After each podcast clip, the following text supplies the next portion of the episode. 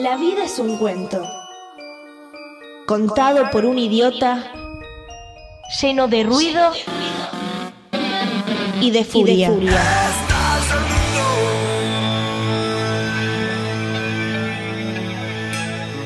Que no significa nada. El sonido y la furia. Un programa no solo literario.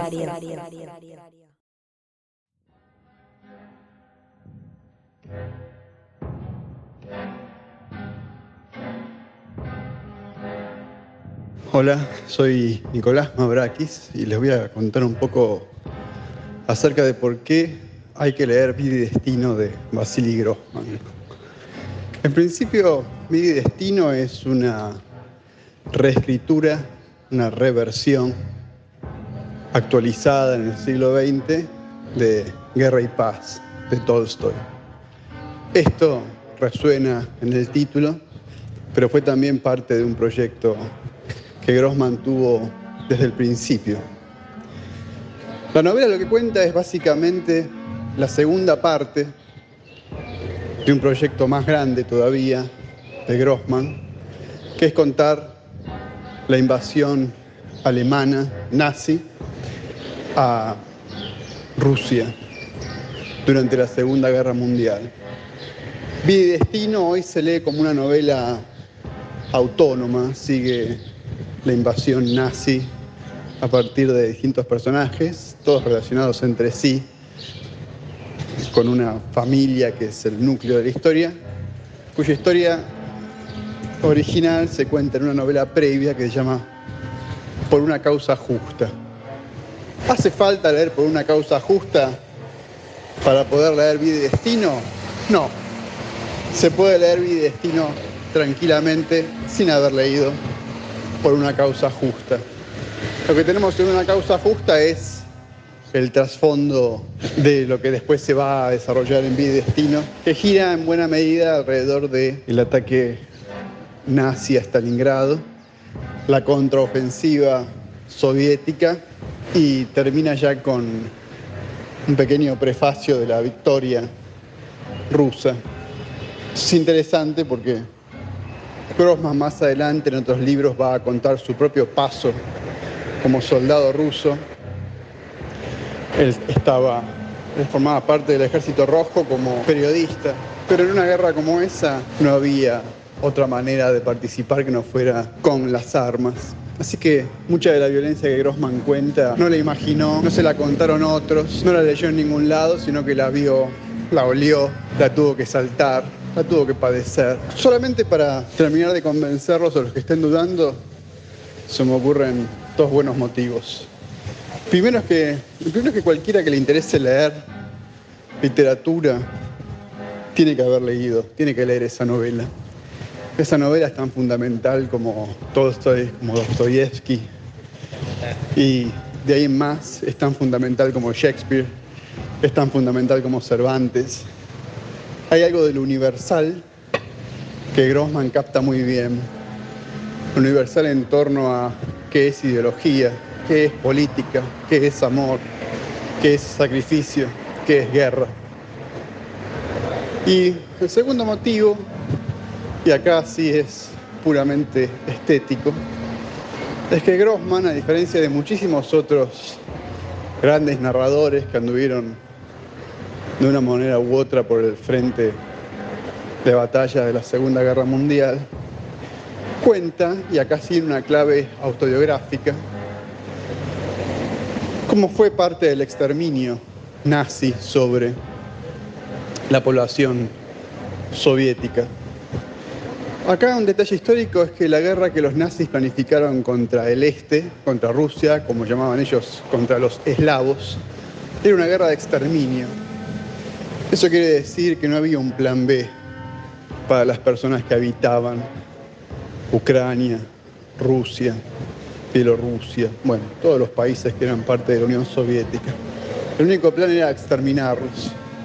Y las mayores masacres por las cuales los nazis después fueron condenados, aparte del holocausto, fueron las que hicieron los grupos de exterminio en el este. Una de las primeras víctimas que se cuentan entre, esas, entre esos muertos es la madre del propio Grossman. Grossman no era ruso, Grossman eh, no era católico, Grossman era un judío de, si no me equivoco, Ucrania. El sur de la Unión Soviética es la primera parte que los nazis conquistan rápidamente y prácticamente sin resistencia. Y la madre de Grossman es una de las primeras, forma parte de una de las primeras tandas de personas asesinadas, exterminadas en esta guerra de exterminio de los nazis.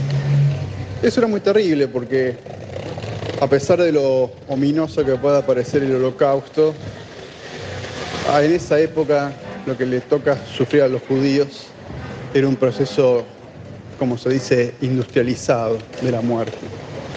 La cámara de gas, el crematorio, el campo de concentración. En el este con los rusos, en cambio, eso todavía no estaba como un proceso en aplicación, con lo cual era todo mucho más cruento. Se hacía una fosa común que los propios rehenes civiles tenían que cavar, se los hacía desnudar, mujeres, chicos, hombres, se los hacía saltar al fondo de la fosa y se los ejecutaba a tiros. Fue por hacer eso que los alemanes tuvieron que pronto recurrir a la cámara de gas y al crematorio. Era todo demasiado cruento, incluso para ellos, no lo soportaban. Cuestión que Grossman, una de las escenas, una de las mejores escenas de la literatura del siglo XX y una de las mejores escenas seguramente de quien quiera que haya narrado o quiera narrar lo que fue la Segunda Guerra Mundial en manos de los nazis, es la escena en la cual una madre va con su hijo a un campo de exterminio en Alemania, en Polonia, creo que es Treblinka, acerca del cual Grossman más tarde escribió un libro cuando los rusos llegan y liberan ese campo. Y mm, Grossman en esa escena de vida y destino, en la cual esta madre es trasladada en un tren a un campo de concentración con su hijo y entra a una cámara de gas. Sigue todo el relato hasta el momento mismo de la muerte. Y en eso Grossman va mucho más allá de lo que se suele decir, es que nadie puede narrar la muerte. Es de hecho casi un tabú en la literatura acerca del holocausto. Nadie pudo ver que sobrevivió para contar cómo era morir, cómo era ser asesinado en una cámara de gas. Pero Grossman, como aparte de todo, era un muy buen escritor. Con lo que vio, con lo que experimentó, le bastó para poder narrar esa escena. Y es una de las mejores escenas, de las más conmovedoras escenas, creo yo, alguna vez escritas sobre qué es ser exterminado como judío, como eslavo, por los nazis en la Segunda Guerra Mundial. En ese punto él cruza, a fuerza de imaginación, una zona que nadie había cruzado. Se nos cuenta el campo, se nos cuentan desde afuera las cámaras de gas, los crematorios, pero no hay muchos relatos en los cuales alguien pueda sostener un monólogo interior sobre la muerte mientras está muriendo abrazada a su propio hijo. Bueno, como verán, no es una novela para entretenerse en el sentido más banal, pero son esas lecturas que hay que hacer. El sonido y la furia.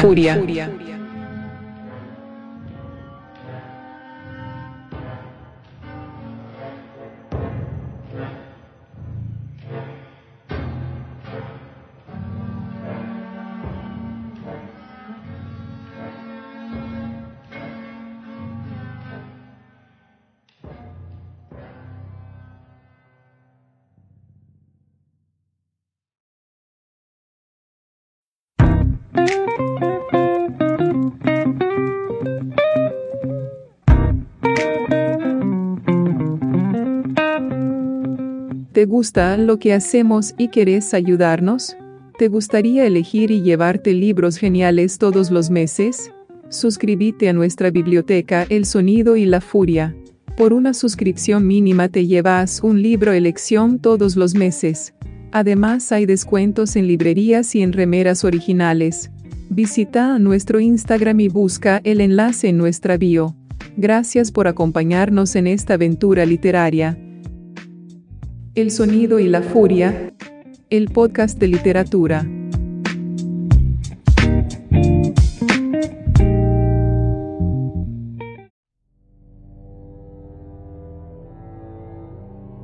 Carta a Nikita Khrushchev. Querido Nikita Sergeyevich, no he dejado de pensar en lo que ha destrozado mi vida en el final trágico de mi libro. En mi libro hay páginas de amargura y dolor por nuestro pasado reciente, por los hechos de la guerra. No son fáciles de leer. Tampoco ha sido fácil escribirlas. Créame, El sonido y la furia. Esta carta fue dirigida por el mismo Vasily Grossman a Nikita Khrushchev que sucedía en el mando al frente de la Unión Soviética luego de la muerte de Stalin. El motivo de la carta es porque esta novela fue arrestada directamente por la KGB y ya a fines de la década del 50, o sea, ya en 1961 la, novela estaba totalmente confiscada antes de su edición, porque era considerada como un ataque al poder soviético. Tal era la magnitud del texto de Vasily Grossman. Iba a ser ya muchos años después, incluso con Vasily Grossman ya, ya muerto, que apareció una copia secreta, microfilmada en Suiza en los años 80, ya Vasily Grossman había muerto 16 años antes. Y fue recién ahí cuando se empezó a, encaminar la publicación de, esta novela tan avasallante. Según había dicho por entonces la KGB, que le habían contestado a, a Vasily Grossman, fue que por lo menos la novela iba a ser publicada en 250 años al menos. Para, corrijo, dije por lo menos al menos, ¿no?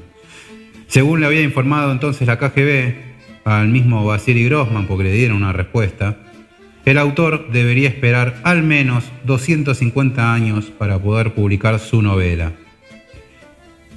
La KGB había incautado y destruido varias copias del manuscrito creyendo que no quedaban más. Por esas cosas del destino apareció una dando vueltas por Suiza. El propio Grossman pensó que su obra había desaparecido, lo que lo llevó a una depresión muy profunda y que lo tuvo así hasta su muerte en el año 1964.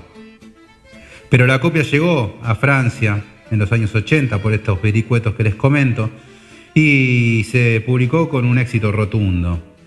Eh, hay otros ejemplos, por ejemplo, de, este, este, tipo de, textos sobre la Unión Soviética en la Segunda Guerra Mundial, como puede ser Doctor Shivago de Boris Pasternak o Archipiélago Gulag del tremendo escritor eh, Alexander Solzhenitsyn pero Vida y Destino pertenece a este género de, obras que enriquecen a, la literatura, universal.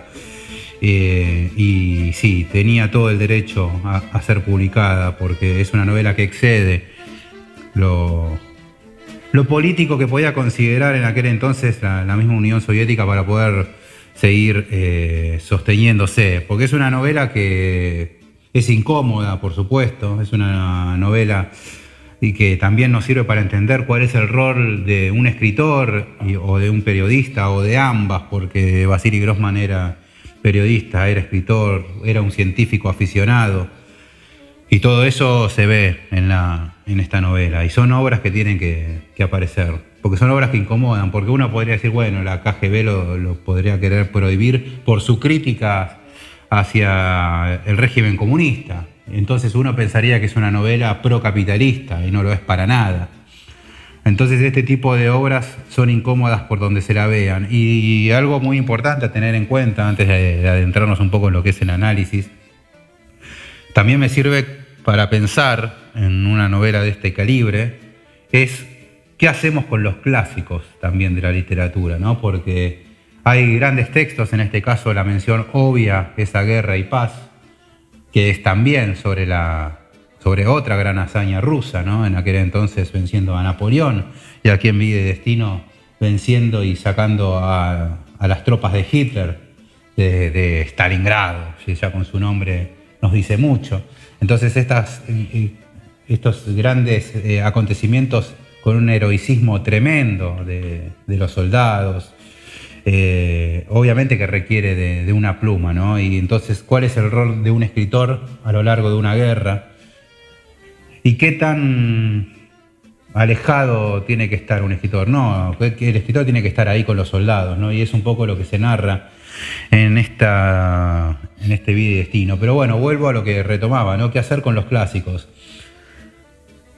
A los clásicos de la literatura podemos encontrar varios, que Rey Paz, sin lugar a dudas, está entre ellos y casi que está en un top 5 de clásicos de la literatura. Entonces, con estos textos que hoy los vemos tan lejanos, pienso en escritores que, hoy estén en pleno ejercimiento de su profesión, ¿Qué podemos hacer con los clásicos? ¿Cómo podemos revivir un clásico? ¿no? Porque en este caso de guerra y paz, con todo lo que significa, bueno, Vasily Grossman dijo, esta es la segunda gran hazaña de, Rusia, ¿no? en este caso de la Unión Soviética.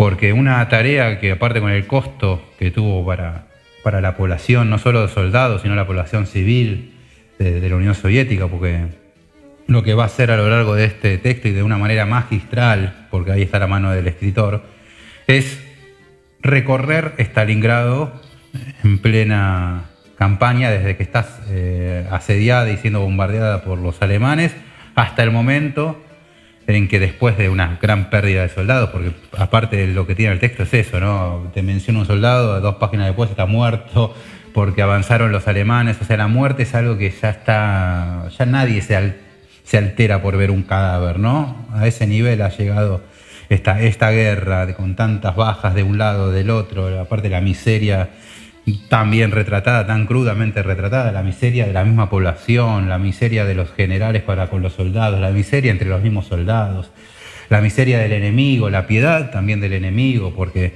Vasily Grossman, como les digo, va a ir recorriendo Stalingrado, va a estar un poco con un grupo de soldados que están en un edificio devastado, haciendo una resistencia eh, paupérrima, pero resistencia al fin, que aguantan siete días hasta que los revientan, pero esos siete días son de, disparar, disparar, disparar, evitar que avance el enemigo hasta que ya no dan más.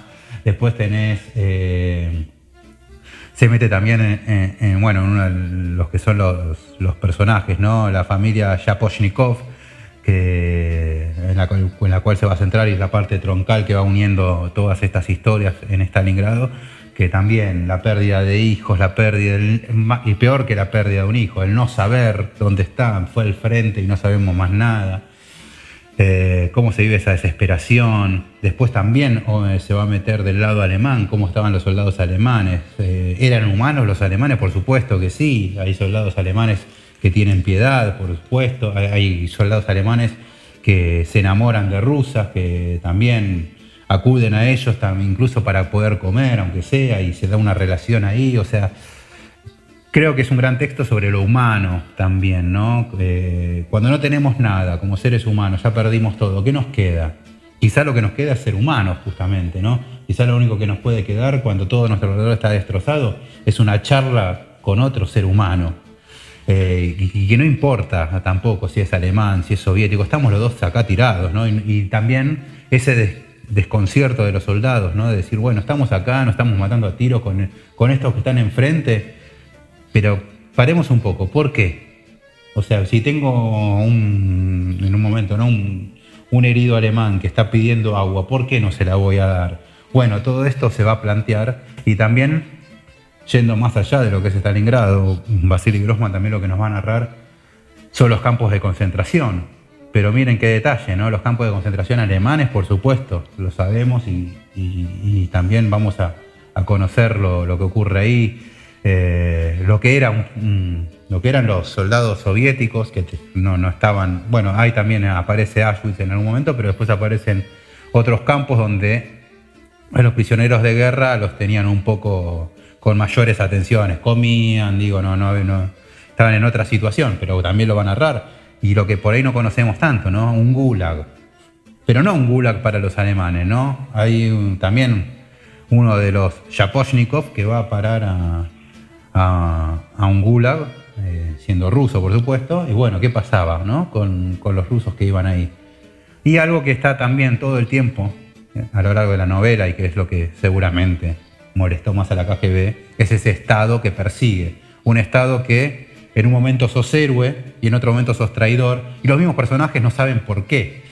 Incluso hay un personaje que era, bueno, es uno de los grandes eh, partícipes y demás patrióticos eh, en las purgas de Stalin del año 37, ¿no? Un general soviético que tuvo desempeño, que encarceló, que, delató, que persiguió, que fue un héroe en el año 37, y de golpe porque otro que estuvo detenido lo denunció como que estaba metido en una eh, traición Stalin, aparece de golpe preso y el tipo mismo eh, diciendo, pero si yo no, no fui, o sea, ¿por qué me aparezco yo si era un héroe hasta ayer? No, bueno, iba a parar un gulag también. Eh, bueno, es un texto que en sus 1100 páginas realmente es para, para reflexionar. Pero bueno, ¿para qué voy a hablarle yo si puedo ilustrar algunas pinceladas de lo que nos vamos a encontrar en vida y destino de Vasily Grossman? Antes les comento, es un texto que puede ser, por supuesto, es una novela, pero digo, puede ser leído tranquilamente como un libro de filosofía. Y les voy a, a leer algo para, para que sepan por qué digo esto. Es necesario incitar a la es necesario incitar en la población el odio y la repugnancia. Fue precisamente en una atmósfera de odio y repulsión cómo se preparó y llevó a cabo la aniquilación de los judíos ucranianos y bielorrusos. En un momento anterior, en aquella misma tierra, después de haber movilizado y atizado la ira de las masas, Stalin abanderó la campaña para la aniquilación de los kulaks como clase, la campaña para la destrucción de los degenerados y saboteadores trotskistas bujarinistas, la experiencia mostró que en el curso de estas campañas la mayor parte de la población obedecía hipnóticamente todas las indicaciones de, las autoridades. Luego hay una minoría particular que ayuda activamente a crear la atmósfera de la campaña, fanáticos ideológicos, sanguinarios que disfrutan y se alegran ante las desgracias ajenas, gente que actúa en beneficio propio en la rapiña de objetos, apartamentos y la ocupación de eventuales puestos vacantes. A la mayoría, sin embargo, la horrorizan las ejecuciones masivas y esconden su propio estado de ánimo no solo a, sus más allegados, sino a sí mismos. Millones de seres humanos vivieron en campos gigantescos, no solo construidos, sino también custodiados por ellos mismos. Bueno, acá tenemos algunas, un pasaje, ¿no? una de las tantas reflexiones que hay y que esto tiene una vigencia actual apabullante también, ¿no? Si, nos ponemos a ver a nuestro alrededor. Sobre el ascenso del estanilismo, escribía lo siguiente Vasily Grossman. Pero acaso, ¿la vida es el mal? Yo vi la fuerza inquebrantable de la idea del bien social que nació en mi país. Vi esa fuerza en el periodo de la colectivización total. La vi en 1937 Vi cómo se aniquilaban a, las personas en nombre de un ideal tan hermoso y humano como el ideal del cristianismo. Vi pueblos enteros muriendo de hambre. Vi a los hijos de los campesinos deportados, pereciendo en la nieve siberiana. Vi trenes con destino a Siberia que transportaban a cientos y miles de hombres y mujeres de Moscú, Leningrado, de todas las ciudades de Rusia, acusados de ser enemigos de la grande y luminosa idea del bien social. Esa idea grande y hermosa mataba sin piedad a unos, destrozaba la vida a otros, separaba a los maridos de sus mujeres, a los hijos de sus padres. Ahora, el gran horror del fascismo alemán se ha levantado sobre el mundo. El aire está lleno de los gritos y los gemidos de los torturados. El cielo se ha vuelto negro. El sol se ha apagado en el humo de los hornos crematorios. Pero estos crímenes sin precedentes, nunca antes vistos en la tierra ni, ni en el universo, fueron cometidos en nombre del bien. Después, obviamente no, no quiero, les estoy narrando así algunos pasajes porque no quiero entrar tanto en la historia porque es lo lindo también, ¿no? Va, lo lindo, es un poco, es una forma de decir, pero digo, es algo que, es para disfrutar de manera literaria, por otro lado, porque eh, las historias también tienen mucho de esto. Estos son Eh, por ejemplo, hay un personaje que, una mujer judía, que se encuentra, o sea, les daban raciones de alimento en Stalingrado que le mandaba el Estado, las raciones de alimento para la población civil, y uno tenía que tener un papel que presentaba y le daban, el y le daban la, comida, una especie de documento. Bueno, a esta señora le quitan ese permiso y de un día para otro se da cuenta que no puede comer. Y los propios vecinos dicen por algo no le están dando la ración, entonces tampoco la empezaban a evitar. Y era una señora que vivía en un, como la vecina de toda la vida de todo lo que estaban ahí. De golpe en el mismo edificio le, retiran el saludo, la ven y se van, le cierran la puerta. Eh, y bueno, la señora tiene que irse a otro, a otro, a otra ciudad. Eh, algún pasaje más como para seguir eh, dándole el mérito de esta novela a Vasily Grossman. ¿no? El, antisemitismo se manifiesta de modos diversos, desde el desprecio burlesco hasta los sangrientos pógromos. El antisemitismo nunca es un fin, siempre es un medio, es un criterio para medir contradicciones que no tienen salida. El antisemitismo es un espejo donde se reflejan los defectos de los individuos, de las estructuras sociales y de los sistemas estatales. Dime de qué acusas a un judío y te diré de qué eres culpable. El odio hacia el régimen de la servidumbre de la patria, incluso en la mente del campesino Olenchuk, combatiendo por la libertad encarcelado en Schilsburg, se transformó en odio hacia los polacos y judíos. E incluso un genio como Dostoyevsky vio un judío usurero allí, donde debía haber visto los ojos despiadados del contratista, el fabricante y el esclavista ruso. El antisemitismo es la expresión de la falta de cultura en las masas populares, incapaces de analizar las verdaderas causas de su pobreza y sufrimiento. Las gentes incultas ven en los judíos la causa de sus desgracias en lugar de verla en la estructura social y el Estado. Pero también el antisemitismo de la masa no es más que uno de sus aspectos. El antisemitismo estatal es el indicador de que el Estado intenta sacar provecho de los idiotas, los reaccionarios, los fracasados, de la ignorancia de los supersticiosos y la rabia de los hambrientos.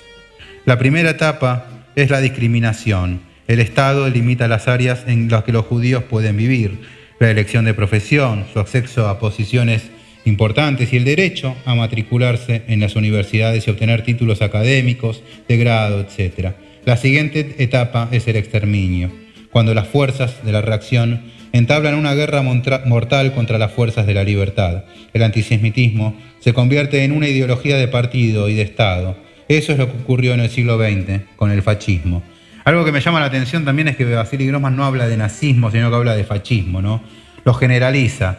Y también habla de fascismo refiriéndose incluso al propio comunismo. Entonces, algo que como reflexión después de, de recorrer este libro es que cuando uno está hundido en el barro todos somos parecidos, ¿no? Entonces un poco lo que está mencionando es que como decía el eslogan de Alien versus Predador, gane quien gane, pierde el ser humano, ¿no? Así que es un poco lo que termina quedando. Digo, si uno después de leer este libro dice, bueno, y si hubiera sido al revés, si hubieran ganado los alemanes, y si hubiera eh, nacido primero la avanzada de Stalin antes que la de Hitler, y la verdad es que el gusto que nos queda de boca es que nadie hubiera querido vivir en ninguno de los dos regímenes. Pero eh, obviamente con esto simplemente los estoy alentando a que lean este libro, que lo recorran, que, lo lean tranquilos. Yo, si bien obviamente lo empecé a devorar en un momento, pero fue producto de que esto te atrapa, ¿no? Y tiene momentos hermosos también. Eh, el personaje principal es Víctor Strum, que es como Vasily Grossman, un científico muy reconocido en un comienzo por, el régimen de Stalin y luego también por ser judío en un momento como lo quieren desplazar del lugar donde trabajaba como científico y demás, los mismos compañeros también lo empiezan a apartar porque es judío, eh, en una etapa en que también el antisemitismo eh, en la Unión Soviética empezaba a crecer, entonces eh, Strum eh, no entiende también y se empieza a preocupar porque sabe que puede terminar en un gulag en cualquier momento. Pero, ah, no sé si contarlo o no contarlo. Bueno, lo contamos o contamos algo muy por encima. Digamos simplemente eh, recibe un llamado de las altas cúpulas y esa voz que le habla al, al camarada Strum es un momento hermoso y creo que vale la pena porque lo que le pasa a él cuando recibe ese llamado, ¿no? Cómo, ese, cómo le cambia todo, cómo dice, me llamó. No voy a decir quién lo llama. Igual si no se lo imaginan, sí, imagínenselo, estoy hablando de él. Así que lo llamo por teléfono y es un momento increíble de, la novela. Después es una novela que también repasa mucho la, historia soviética y la literatura soviética. Aparecen escritores como Dostoyevsky mencionados, Tiutchev, eh, Gogol, Leskov, eh, por supuesto eh, Korolenko, por supuesto, y obvio y súper obvio aparece Tolstoy también, Mayakovsky, toda la cultura, toda la historia cultural soviética está aquí en Vida y Destino también. Así que como lectura se las recomiendo. así que simplemente no le tengan miedo eh, chicas y chicos del otro lado. Anímense que son 1100 páginas. Si están bien escritas, si tiene contenido, hay que darle, sin dudar. Abrazos y saludos desde las vacaciones, ya sin tanto calor, eh, nunca hubo olas acá, pero bueno, no importa. Desde, vamos terminando el verano aquí en el sonido y la furia y simplemente decirles que los queremos mucho a aquellos que están del otro lado. El sonido y la furia. furia. furia. El podcast de literatura.